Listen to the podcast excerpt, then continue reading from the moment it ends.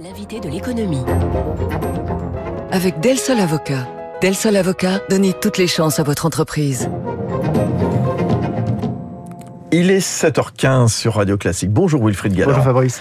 Directeur stratégie chez Montpensier Finance. Je le disais, face à l'inflation, la Fed se prépare à relever ses taux directeurs dès le mois prochain un rythme qui pourrait être bien plus rapide que ce qui était attendu. Hein. C'est la Réserve fédérale américaine qui le disait hier soir dans ses fameuses minutes. J'ai plein de questions à vous poser. On va essayer de tout faire euh, rentrer.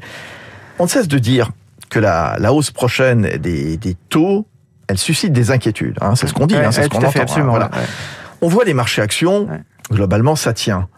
Il y a un paradoxe? Oui, alors le, le, le vrai paradoxe, c'est que c'est très différent selon qu'on regarde les actions ou selon qu'on regarde les taux. Ah, c'est peut-être peut pour ça alors. Voilà, quand on regarde les actions, effectivement, on est, alors on est, on est en baisse hein, depuis le début de l'année, mais on est en baisse modérée. On est en baisse modérée euh, sur le sur le CAC, on est à peu près à moins 3%. Les indices américains, c'est un petit peu plus, moins 7. Le Nasdaq, moins, moins 9. Il n'y a mais- pas péril dans la demeure. mais Voilà. et- Il y a eu l'Ukraine entre-temps qui est passée. Voilà, sûr. exactement. Et Mm. compte tenu de l'année euh, 2021 et exceptionnelle qu'on a, qu'on a connue, euh, véritablement, il n'y a, pas- il y a, il y a- il y a- il y a pas- il y a pas de souci majeur. En revanche, quand on regarde les taux d'intérêt, là, on a des mouvements qui sont extrêmement forts.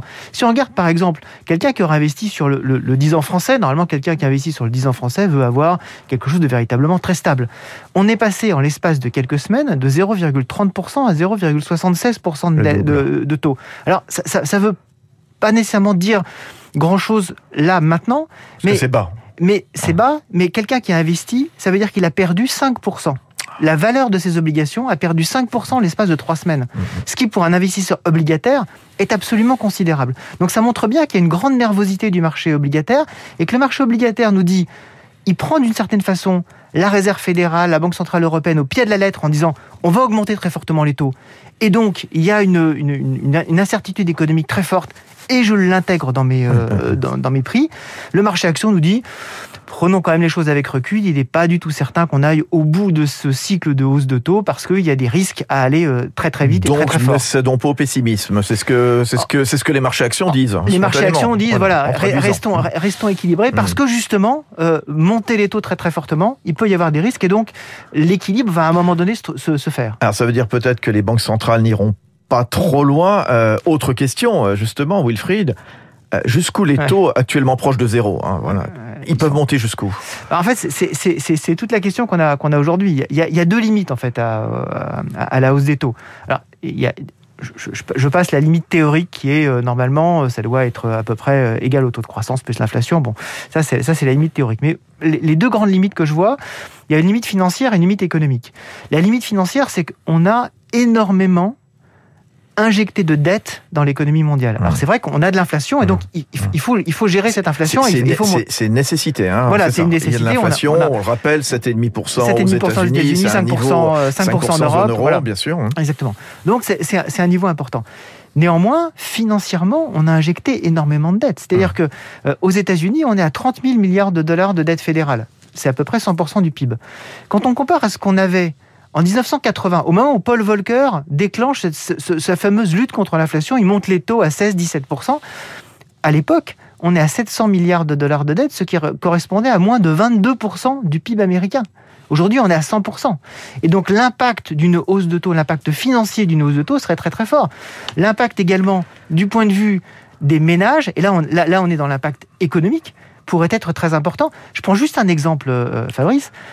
Euh, aux États-Unis, le, le taux à 30 ans euh, immobilier, c'est véritablement la référence pour les ménages américains. Oui. En juillet, on était à 2,90% pour un taux à 30 ans. Aujourd'hui, on est passé juste en dessous de 4% sur un, taux, euh, sur un taux à 30 ans. Ça veut dire quoi? Ça veut dire que pour le ménage moyen américain, avec le salaire médian, il pouvait acheter une maison à 400 000 dollars, Ouais. c'est-à-dire un petit peu au-dessus du, euh, du prix Et moyen. maintenant Et aujourd'hui, c'est 350 000 dollars. Ouais. Et c'est largement au-dessous désormais Ouais, du, salaire, ouais. du, euh, du prix médian d'une maison. Et donc on voit bien que tout ce qui est activité économique peut pâtir très vite d'un resserrement de ce qu'on appelle financièrement dans ce terme un peu voilà un, un- un peu l'équilibre désincarné voilà l'équilibre le resserrement des conditions monétaires, les conditions financières, il se trouve très très pratiquement également dans le dans l'activité économique, dans les ménages, dans les Attention à ne entreprises. pas casser la croissance. C'est un peu ça l'équilibre Coron a, réglé aussi bien Madame Lagarde que euh, Monsieur Powell. Donc exactement, avec énormément de taux qui sont des taux variables. Hein, on, va le rappeler, la, hausse des taux, c'est une bonne arme parce qu'elle a pour effet quoi de renchérir le coût du crédit, donc ralentir la consommation, apaiser la pression sur les prix. C'est, je l'ai simplifié? Oui, alors ce qui est, ce qui est, ce qui est très intéressant, c'est que là, vous, vous mentionnez effectivement tout ce que fait la hausse de taux, c'est-à-dire la hausse de taux, elle, agit sur la demande. La demande des ménages, la demande des entreprises, la demande de l'État.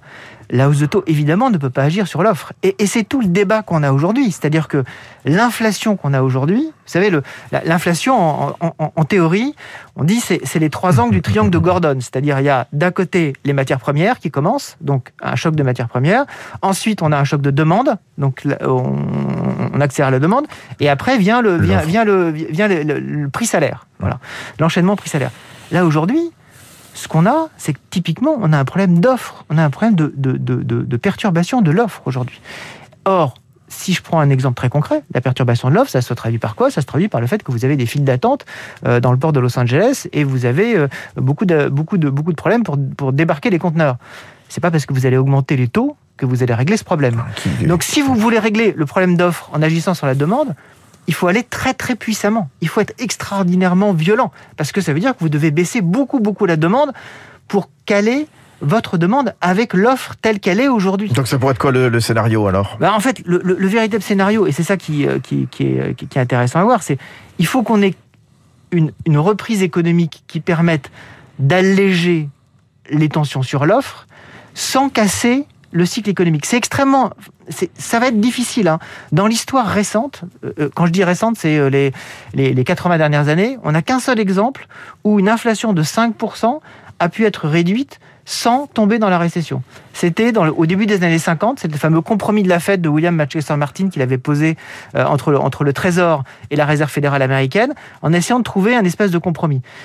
Et, et, ça avait marché. Là, aujourd'hui, on peut pas tellement se reposer dessus. Donc, il faut qu'on ait peut-être euh, une autre zone économique qui redémarre. Alors on pense évidemment à la Chine. Alors, bah racontez-nous, qu'est-ce qui se passe là-bas ben, En fait, la, Chine aujourd'hui, depuis euh, plusieurs mois, est véritablement en ralentissement économique. Alors, ralentissement économique, ça peut paraître très paradoxal, ils sont autour de 5% de croissance, c'est un petit peu en dessous. Donc, on, rêverait d'avoir cette croissance-là. mais à 5% de croissance, vous êtes au taux limite où vous pouvez absorber l'exode rural chinois en créant suffisamment d'emplois. C'est pas que c'est pas c'est pas les 5% de croissance euh, américains ou européens. Hein. Donc c'est véritablement limite. Donc il faut qu'ils augmentent euh, leur niveau de croissance. Moi ce que je vois en Chine depuis quelques semaines, c'est une relance du crédit. Et ça ça peut être quand même très intéressant parce qu'ils ont encore un peu de marge là-dessus. Ils ont été beaucoup plus prudents que, nous hein, dans la gestion de la crise, euh, à la fois sur le plan de la dette, à la fois sur le plan de, de, des, autorités monétaires. Et donc ils ont effectivement cette capacité là. Et là ça peut véritablement relancer l'économie. Donc euh, finalement, euh, il y a des bonnes choses qui se passent, vous êtes optimiste bah, Finalement, je pense que l'équilibre peut se trouver et il faut surtout pas sombrer dans le pessimisme. Wilfried Galland, directeur stratégie chez Montpensier Finance, toujours passionnant, euh, qui vient régulièrement ici sur Radio Classique. Il est 7h22. Dans un instant, le fait politique avec David Doucan. Le président de la République et probable candidat Emmanuel Macron débattra-t-il avec les candidats du premier tour?